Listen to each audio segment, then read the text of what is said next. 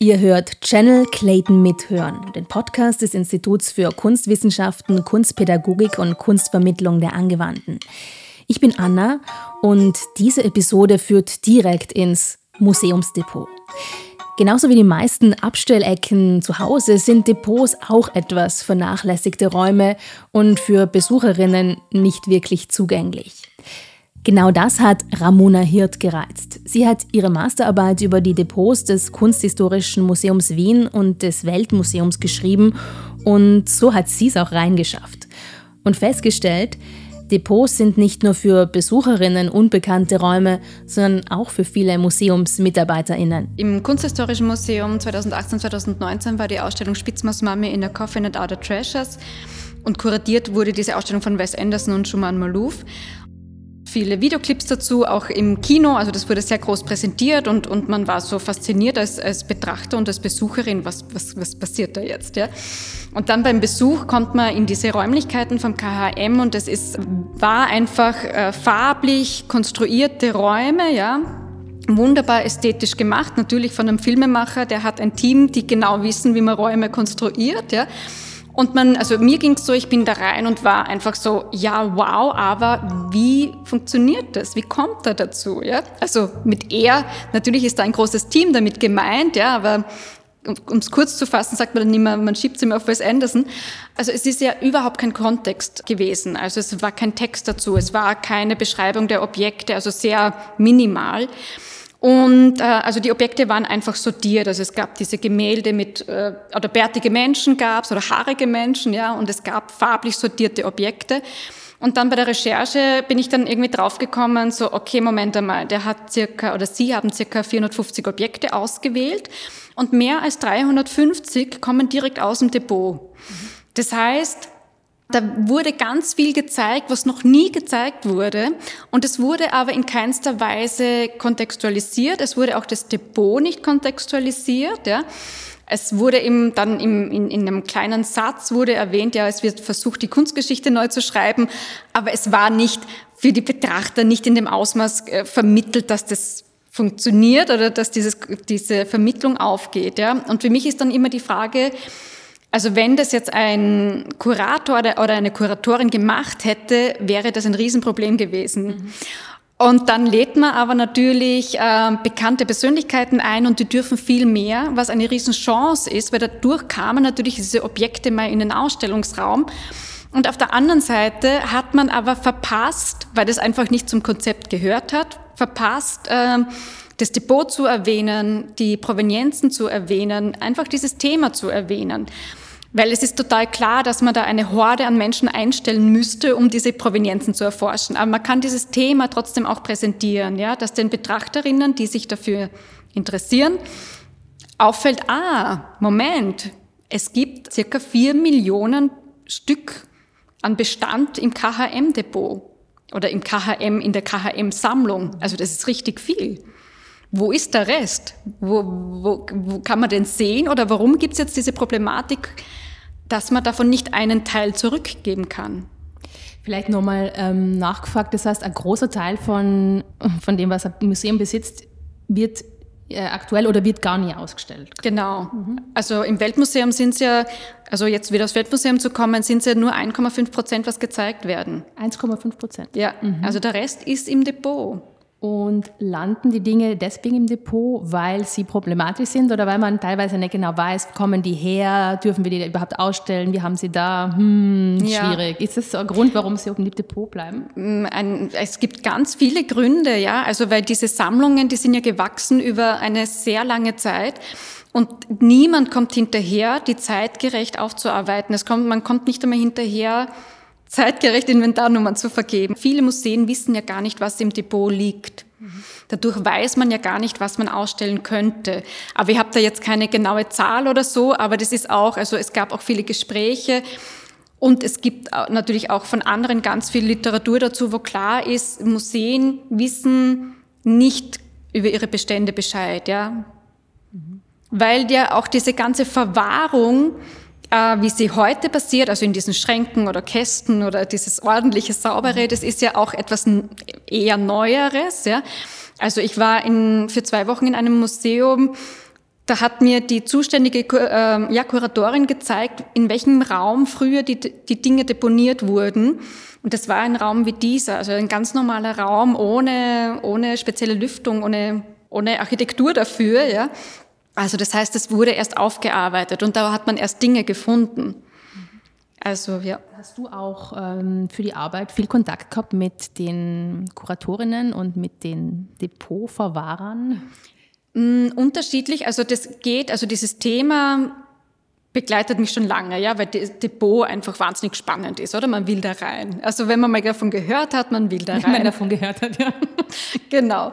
Und ich war das erste Mal 2014 eben in Himberg draußen im Zentraldepot vom KHM und das mit einer Kuratorin eben. Äh, und die hat mir auch sehr viel gezeigt. Also das ist passiert auch immer sehr aufgeschlossen. Also das ist äh, habe ich nie abwehrend erlebt. Ja. Und im Weltmuseum war es zum Beispiel durch eine Lehrveranstaltung hier, hatten wir wirklich diese Riesenchance, äh, in einem ganz direkten Kontakt mit den Mitarbeiterinnen zu sein. Die, die haben auch natürlich Dinge gesagt, die, die man so gelesen nicht bekommt. Ja? Also ganz äh, aufgeschlossene Gespräche und da war es eben auch möglich, diese äh, Depots zu besichtigen. Ja. Was zum Beispiel? Fällt dir da was ein? Das darf man, also ja. Also ich, das wollen die auch nicht, dass du das jetzt ins Mikro sagst. Nein, das mhm. geht leider nicht. Und das finde ich eben auch so spannend, dass es, dass es natürlich unterschiedliche Interessen in einem Museum gibt, aber entscheiden, und deswegen geht es in dieser Arbeit auch, habe ich versucht, mich auf Bundesmuseen zu konzentrieren. Äh, da ist die Entscheidung, liegt einfach auch in der Politik. Und das ist nicht immer dasselbe, was die Mitarbeiterinnen machen würden. Und es ist auch die Frage, wie, wie trifft sich, wie, wie, wie können sich diese Welten treffen? Dass das einen angemessenen Umgang findet. Weil bei den Bundesmuseen ist es nämlich so, im Grunde, ja, mit Anführungszeichen, dass das unser Erbe ist. Ja? Also, und wir müssen uns schon überlegen, wie man damit umgeht. Ja? Also wie man das jetzt, ja, wie man das handhabt, dieses Depot oder diese Objekte oder dieses Thema. Ja? Also.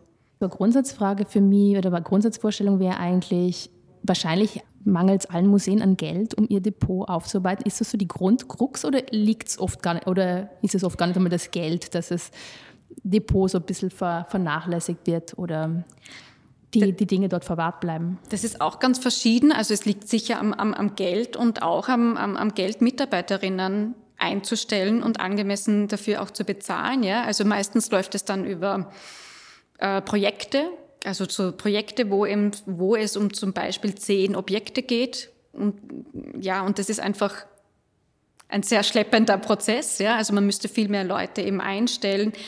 Und man muss sich aber auch eben überlegen, ähm, wo soll zum Beispiel eine Recherche hingehen. Ja? Also ein Museum muss sich überlegen, wie geht's äh, damit um, dass das bisher behauptet hat, das gehört uns und äh, wir sind stolze Besitzer von. Ja?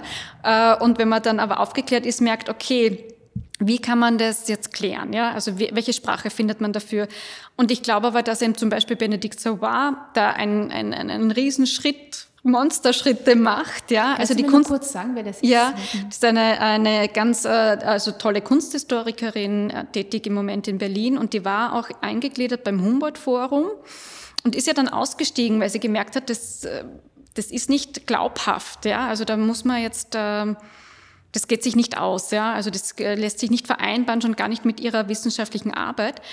Und, ähm, sie und vielleicht nur ganz gut, und das Humboldt-Forum ist gerade ein Museum, das sich gerade neu organisiert und präsentiert oder hilft mir. Genau, das, das Humboldt-Forum ist in, in, in, Berlin ein äh, neues Museum und da wurde ja ein altes Stadtschloss neu errichtet sehr präsent im, im, im Zentrum von Berlin.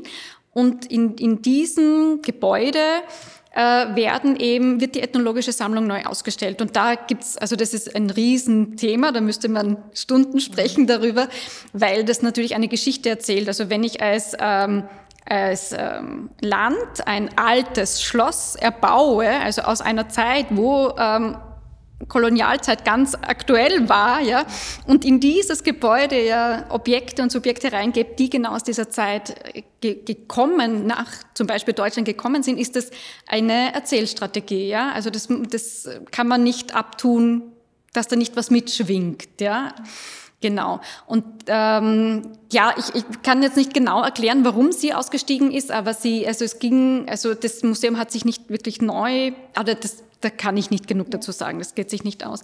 Ja, und jedenfalls ähm, ist sie aber eine sehr starke Stimme und, und ähm, publiziert auch regelmäßig wie man, also ihr Schwerpunkt ist eben Afrika südlich der Sahara, wie man diese Objekte und Subjekte zurückgeben kann und dass es ganz wichtig ist, dass man eben ähm, da immer in einem großen Austausch, dass es in einem großen Austausch stattfindet und dass man zum Beispiel auf dieses Wort ähm, Restitution besteht. Es darf kein Transfer sein oder kein Ach, da gibt es so verschiedene Wörter, die das umgehen versuchen, dass es eine Rückgabe ist. Ja? Also es ist ganz wichtig, nein, es wird zurückgegeben. Ja?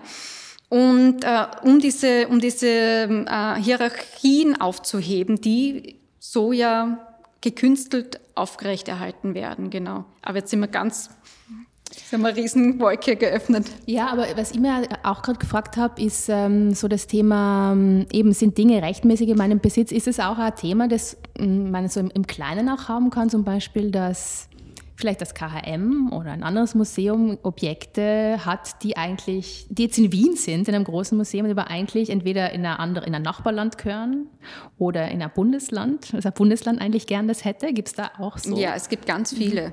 Da gibt es ganz viele. Also das ist also das, das wäre ein Riesenfass. Dieses, das ist ein Riesenfass. Depot als Konflikt und ja. als wem gehört das, wer darf das haben. Mhm. Genau. Und warum? Also es gibt natürlich ist die Strategie, wie du vorher gesagt hast, warum sind Dinge im Depot? Also weil keiner wissen darf, dass die existieren. Also das ist sicher auch ein Mitthema, dass man Dinge im Depot hält, weil da weniger Fragen gestellt werden. Ja, genau. Und man plappert so darauf hin, gell? aber in Wahrheit weiß man es nicht, weil es gibt ganz wenige Veröffentlichungen von Seiten vom Museum zum Beispiel. Mhm. Ja. Man muss auch sagen, da dass. Da keine Berichte, so quasi so und so viele Objekte haben wir, wir wissen gar nicht, wem die gehören. Ja, nein, das ja. es nicht. Also es gibt keine Liste, wo man sagt, okay, ähm, und auch keine, die veröffentlicht wird, wo man sagen, okay, wir, wir, wir wissen nicht, wo, ob uns das gehört. Ich glaube, das sagen sie gar nicht, das wüsste ich, aber das wäre spannend. Das wäre ja auch eine gute Strategie zu sagen, wir wissen gerade gar nicht, wo das hingehört. Weil es wird immer gesagt, es gehört uns, ja. Also, es ist äh, unser, also, ja. Das ist Teil unseres Schatzes, ja. Also zum Beispiel eben wieder zu, zu KHM zu gehen, ja. Also da war äh, zum Beispiel vom ähm, Jasper Sharp, ähm, der hat auch, der hat eben Wes Anderson eingeladen äh, und im KHM, im KHM genau. Und ähm, der hat noch gesagt, ja, was für eine, also der hat das, der hat natürlich ein ganz anderes Verhältnis zum KHM, ja. Und der hat noch beschrieben, ähm, was für ein Riesenschatz äh, sie besitzen und wie toll das ist, daraus zu schöpfen. Ähm, ja, also das geht in eine Richtung, wo ich mir denke, ja, besitzen, wir besitzen, ja, warum besitzen wir es denn? Ähm, aber was eben bei, durch diese Ausstellung zum Beispiel passiert ist, innerhalb vom KHM wurde mir eben gesagt, ist, dass die Mitarbeiterinnen ins äh, Zentraldepot gefahren sind, weil unter den Mitarbeiterinnen dann plötzlich so ein, hey, Moment, Depot, wo ist das, aufgekommen ist, ähm, dass dann ein, ein Bus äh, nach Himberg gefahren ist, um sich das Depot anzuschauen. Und das sind halt einfach sehr kleine Schritte, die, die passieren, genau. Bild Himberg, Depot KHM was muss ich mir da vorstellen? Wie schaut das aus? Wie groß? Äh, ist das eine Lagerhalle? Was ist das? Ja, also das ist total spannend. Ähm, das ist ein, also das ist ein Gebäude im Grünen und es ist ein moderner grauer Block mit einem Zaun rundherum und Parkplatz an einer, an einer Straße. Und äh, also da ist ein eigenes Belüftungssystem drinnen. Man kann keine Fenster öffnen. Also das ist wirklich ein geschlossenes Gebäude. Ja. Und es ist lustig, weil, also wie ich da rein bin mit einer Kollegin, du musst auch zwischen so einer Doppeltür stehen bleiben, damit dich der Portier absegnet und, und, und sieht, wer bist du, darfst du da jetzt rein, ja. Äh, man muss alles Private abgeben, also Handtasche sowieso, das ist total nachvollziehbar, aber zum Beispiel auch das Telefon, ja.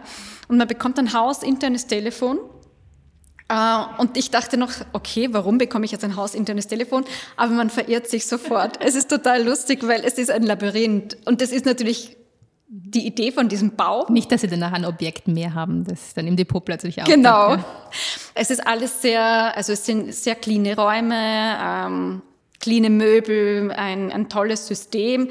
Und wir haben dort zum Beispiel damals ein, ähm, ein Kostüm, ich weiß nicht mehr welches genau, also ein altes Kostüm, sage ich jetzt mal unter Anführungszeichen, vorbereitet für die Verwahrung im oh, Depot. Wow. Und da gab es dann so kleine Staubsaugeraufsätze wie beim Zahnarzt. Ja, das ist einfach so Zahnarztgrößen ähm, hat das alles, wo man diese, diese Objekte reinigt. Äh, und das wird dann auch so gebettet auf säurefreiem Papier. Es wird gebettet auf Rollen, damit nirgends irgendwo Falten entstehen. Und dann wird der Kartondeckel zugemacht und äh, diese Schachtel verschwindet in einer Lade.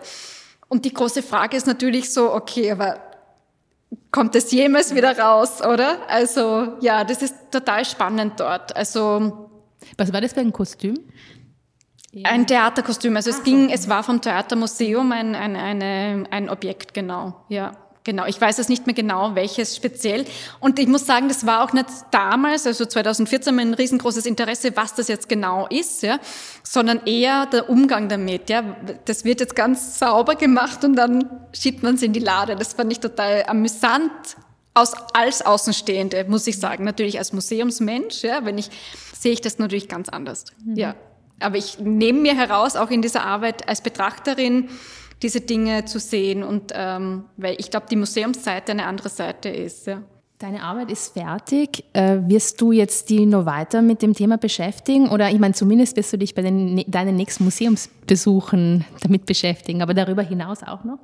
Also äh, mal schauen, ich finde es wahnsinnig spannend äh, und ich finde dieses, dieses Thema, also man reißt ja Sachen immer nur so an für sich, weil, weil Themen einfach riesig sind, oder? Und man muss dann sich mit Leuten zusammentun und austauschen. Und äh, ich würde das schon gern machen, ja. Also ich würde schon gern dran bleiben. Und ich habe auch äh, drei Bücher noch übrig, die ich nicht geschafft habe zu lesen, die sich mit diesem, mit diesem Thema Depot und diese, dieses kritische Depot-Thema befassen. Was man ähm, auch in einem ganz anderen Rahmen natürlich in der Schule vermitteln kann, und wo zum Beispiel eben, um darauf zu, wieder zurückzukommen, warum wissen wir du so wenig darüber? Unterrichtest in der Schule. Genau. Vielleicht neues Information ist wichtige Information. Genau, ich unterrichte in der Schule, dass man dieses Thema einer jüngeren Generation auch auf einer auf verschiedenen Weisen näher bringen kann und auch soll, ja, weil man merkt, also mir ist es halt passiert, wenn ich ins Weltmuseum gehe mit äh, älteren Menschen unter Anführungszeichen, dass da ganz andere Fragen gekommen sind also man kann es jetzt auch nicht verallgemeinern, das war eine, eine kleine Menge an mhm. Menschen, ja, aber die dieses Kritische gar nicht so sehr hatten. Und ich sage auch nicht, dass jeder kritisch denken muss, aber es tut dem Museum schon gut, ein bisschen kritisch zu denken, ja, und da schon ein bisschen zu konfrontieren und zu sagen, was macht man da jetzt damit?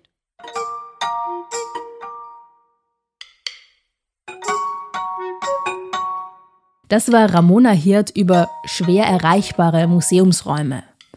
Channel Clayton ist ein Format des Instituts für Kunstwissenschaften, Kunstpädagogik und Kunstvermittlung der Angewandten von Florian Bettel und Lidi Schäfknecht. Die Musik kommt von Blue Dot Sessions. Vielen Dank fürs Zuhören, sag ich, Anna Masona, und bis zur nächsten Episode.